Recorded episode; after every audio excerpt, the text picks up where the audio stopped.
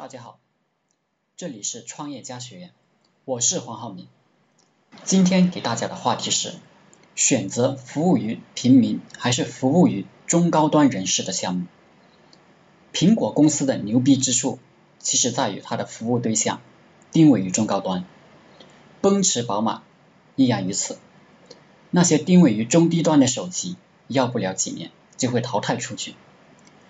那些定位于中低端的汽车公司，其实过得很辛苦。为什么会这样呢？听我细细道来。经济都很好的时候，因为水涨船高，实际上看不出来问题，好像大家都有饭吃。一旦经济萧条的时候，退潮的时候，就看出问题来了。那些定位于低端的项目，很多就会淘汰出局，很多这样的公司在这个时候就会破产。话题简单归结一下，现在变成了，在经济萧条的时候，我们是做高端市场还是做低端市场？很多人会这样认为，如果经济萧条，那些与生活必需品相关的行业。会受到的影响最小，那些大众消费的东西会受到的影响最小。比如说，有钱的时候会想着买车买房，没钱的时候只会想着吃饱饭。所以卖车的生意不如卖粮食的生意有保障。真的是这样吗？这其实是一个误区。不要把需要当购买力，大众只是对产品有需要。但大部分大众并没有消费能力，而只有消费能力才能产生有效的市场。极端点点讲，就是所有人对苹果手手机都有需求，但是只有部分人有购买力，而大部分人会去买小米、华为以及更加低端的机器。所有的人都对宝马、奔驰有需要。但大部分人的购买力只能买比亚迪，需要并不等于购买力，并不等于市场。假设大家的收入都缩水一半，对普通老百姓的影响力大呢，还是对年收入百万的人的影响力大？具体说，假设经济危机继续，如果你去开一家粮食店，因为你的客户大多数。是普通人，而他们很快会连米都买不起。无论他们多么需要粮食，他们的购买力依然低于你的成本。这种情况下，你要么开开仓放粮，要么成为囤积粮食、哄抬物价的万恶资本家。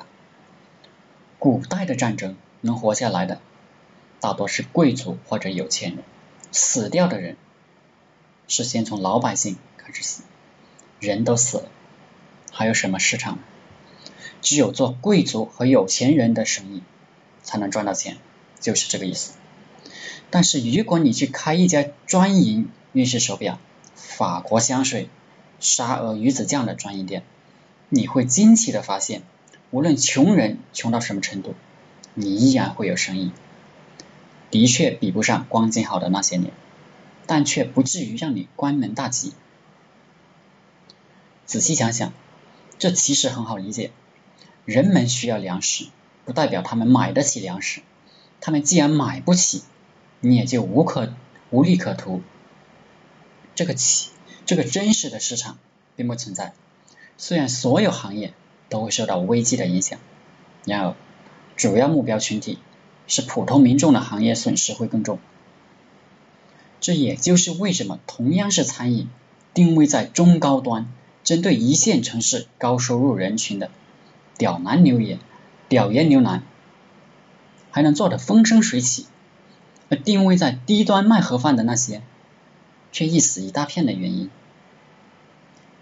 因为屌爷牛腩选择的那个群体，在危机下依然具有购买力，而卖盒饭的那个群体，危机下只能啃馒头、喝凉水了。不是因为有需要就有市场，而是因为有购买力才有市场。很多教科书上乱教，其实大学里教授们也不懂。只有同时做过高低端项目的人，才能慢慢在实战中领悟。教授们成天叫薄利多销，这种思路创业的话，只能死得快。薄利多销是规模经济的竞争手段，主要的目的是构建壁垒，打击新进入市场的竞争对手。小本经营，玩薄利多销的项目，套用流行语就是 “no 做 no die”。越是大萧条。就越会体现出“朱门酒肉臭，路有冻死骨”这种现象。我们作为商人，在这种情况下，是去卖酒肉给朱门赚点钱，还是企图在在冻死骨身上刮一点油水？只有人家有钱，我们才可能在他们身上赚到钱。所以，有钱人的钱最容易赚。经济危机不会改变这一点。即便全国都饿肚皮了，给太祖做红烧肉吃的厨子，至少还能吃上饱饭。但是给公社食堂做饭的阿大爷，就没这么幸运了。结论就是，大家还是尽量去服务中高端顾客，让那些不明白的家伙们去做低端生意吧。一辈子可能都会陷入苦逼的状态。好了，今天的课程就分享到这里，大家可以加我的 QQ 微信六三五零八九三七，谢谢大家，祝大家发财。